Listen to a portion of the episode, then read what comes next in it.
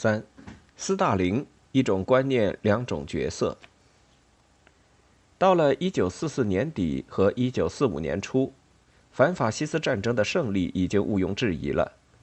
但是越接近胜利，美国人就越是关心这最后的代价问题。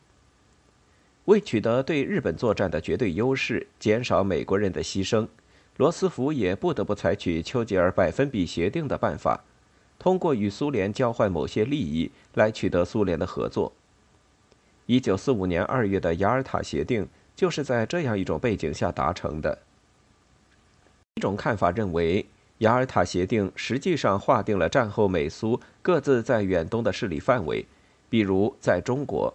长城以外归苏联，长城以内归美国。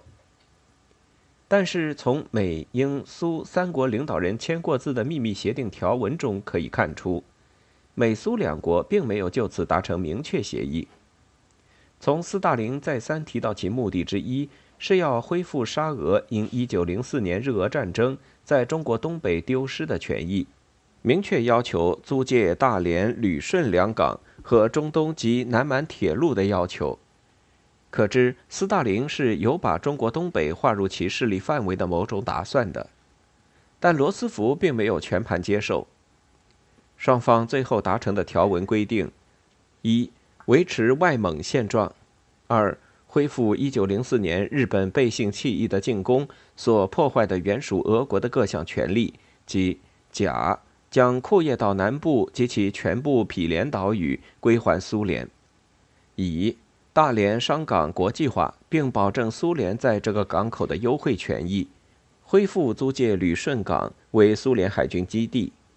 丙，设立中苏合营公司，对通往大连的中东铁路及南满铁路进行共管，并保证苏联的优惠权益，而中国保持在东北的全部主权。三，千叶群岛交给苏联。在这里，一个大连商港国际化。一个中东铁路和南满铁路中苏合营，再加上中国保持在东北的全部主权，清楚地表明了美国不同意把东北划入苏联势力范围和坚持东北要门户开放的态度。很难认为斯大林不清楚美国人的这种态度。问题仅仅在于雅尔塔协定签字之日，欧洲战争尚未结束。莫斯科与英美间在欧洲还有许多麻烦要解决，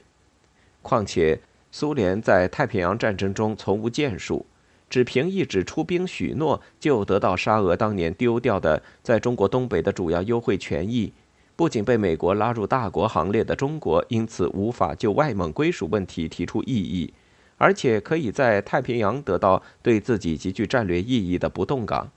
可以取得逼近日本列岛的千岛群岛。这已经是不小收获。提出更多的要求，斯大林这时还缺少足够的筹码。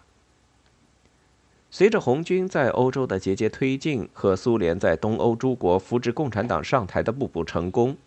斯大林已经形成了一种凭实力讲话的坚定信念。他对此有过明白的表述。他说：“这场战争和过去不同。”谁占领了地方，谁就在那里建立起自己的制度。军队到哪里，制度就建到哪里，只能是这样。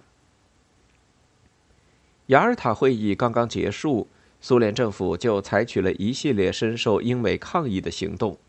包括逼迫罗马尼亚国王解散联合政府，在苏军的支持下成立以共产党为首的新政府。不允许英美派观察员或代表团访问波兰，不允许其代表前往波兰处理苏军在波兰解救的英美战俘问题等等。当丘吉尔和罗斯福就此提出交涉时，斯大林的回答概括起来其实就是：“你们在你们的占领地享有优先权，我们在我们的占领地享有优先权。我们怎么做自有我们的道理，别人无权干涉。”既然凭实力讲话，斯大林对自己势力范围的可能界限自然也看得十分清楚。苏联在自己的占领区内可以为所欲为，但对于英美盟军占领下的国家和地区，则明显的采取了旁观姿态。斯大林对百分比协定的严格遵守，就连丘吉尔也无话可说。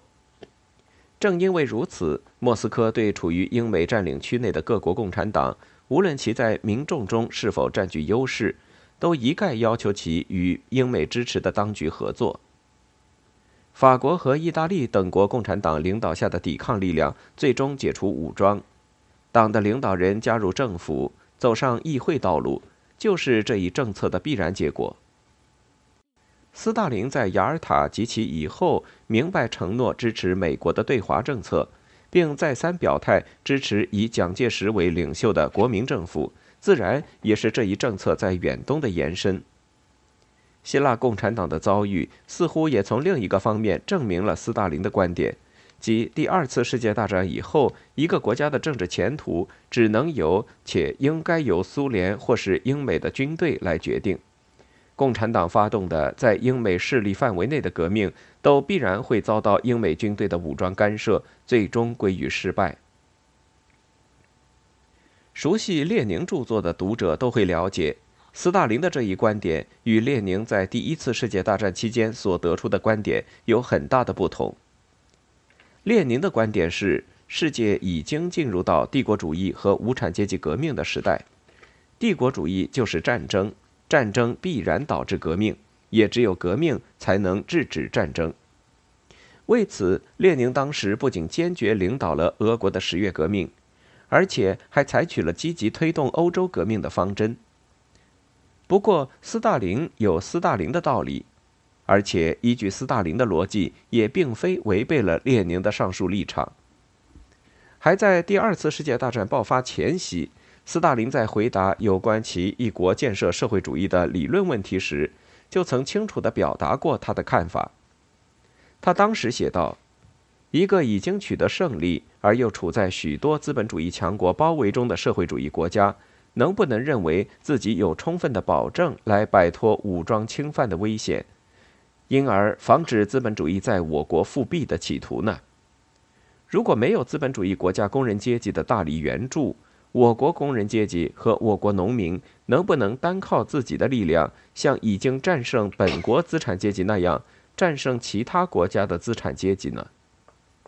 列宁主义对这些问题的回答是否定的。他特别引用了两段列宁的话来证明自己的这一观点。其一是说，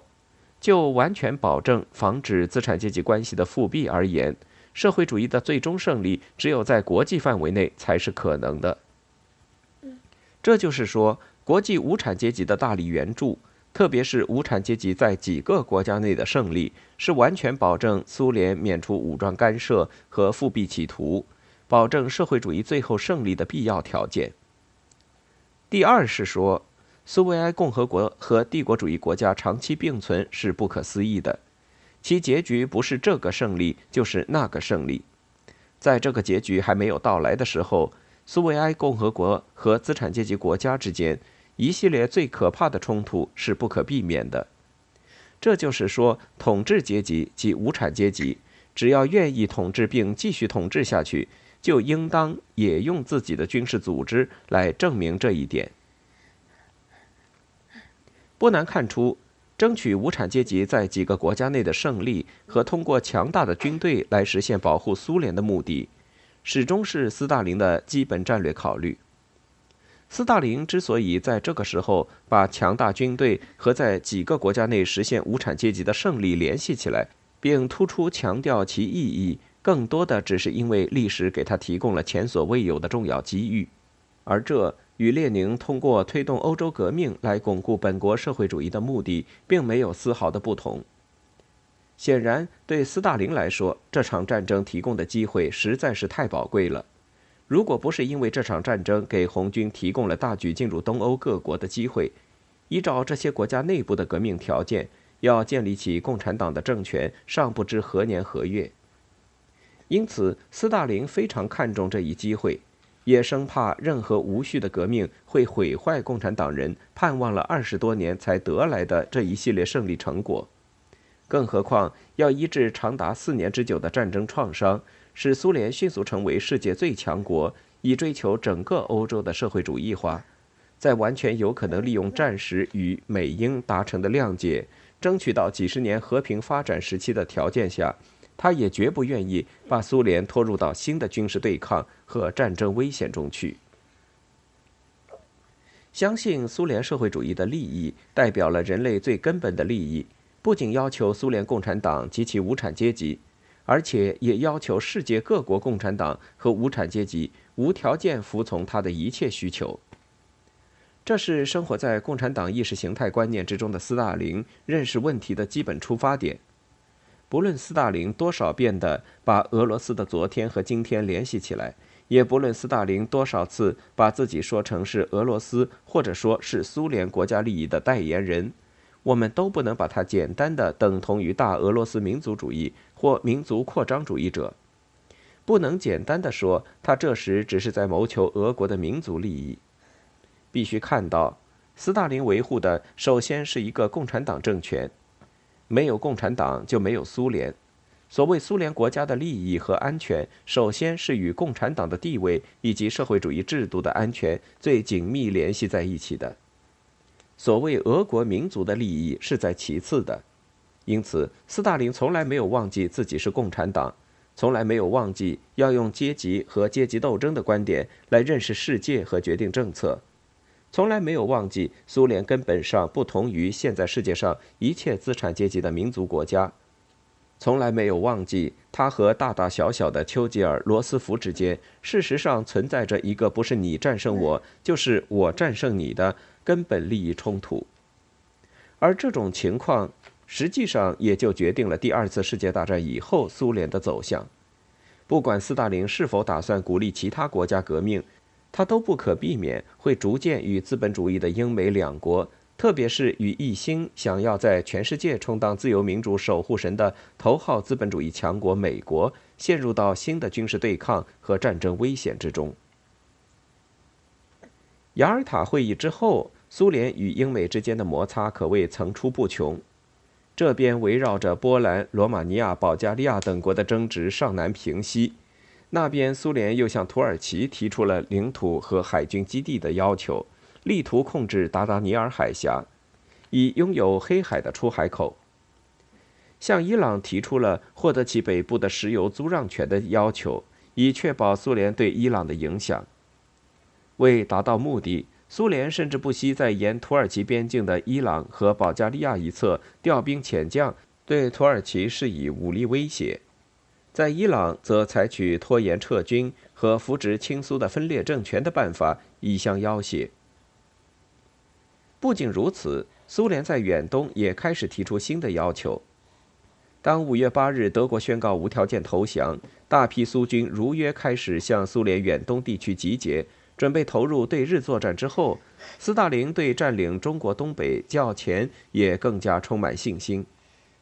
既然苏军将要占领中国东北，依照军队到哪里，制度就建到哪里的逻辑。苏联完全有理由在中国东北建立一个共产党政权。当然，从苏联长远的战略利益考虑，斯大林不会为此去违反与英美达成的协议。毕竟，雅尔塔协定涉及不少与苏联利益攸关的重要问题，包括需要美国政府遵守协定才可能落实的有关南库页岛以及千岛群岛等领土的重新归属等问题。苏联方面对协定的任何变更都可能造成不利后果，但是轻易的根据协定中的主权规定就把东北交还给国民党，斯大林也心有不甘，因为国民党过于亲美，而美国一旦根据门户开放原则进入东北，对苏联的安全不能不是一种威胁。这也就是为什么斯大林在七月与国民政府代表宋子文的谈判中。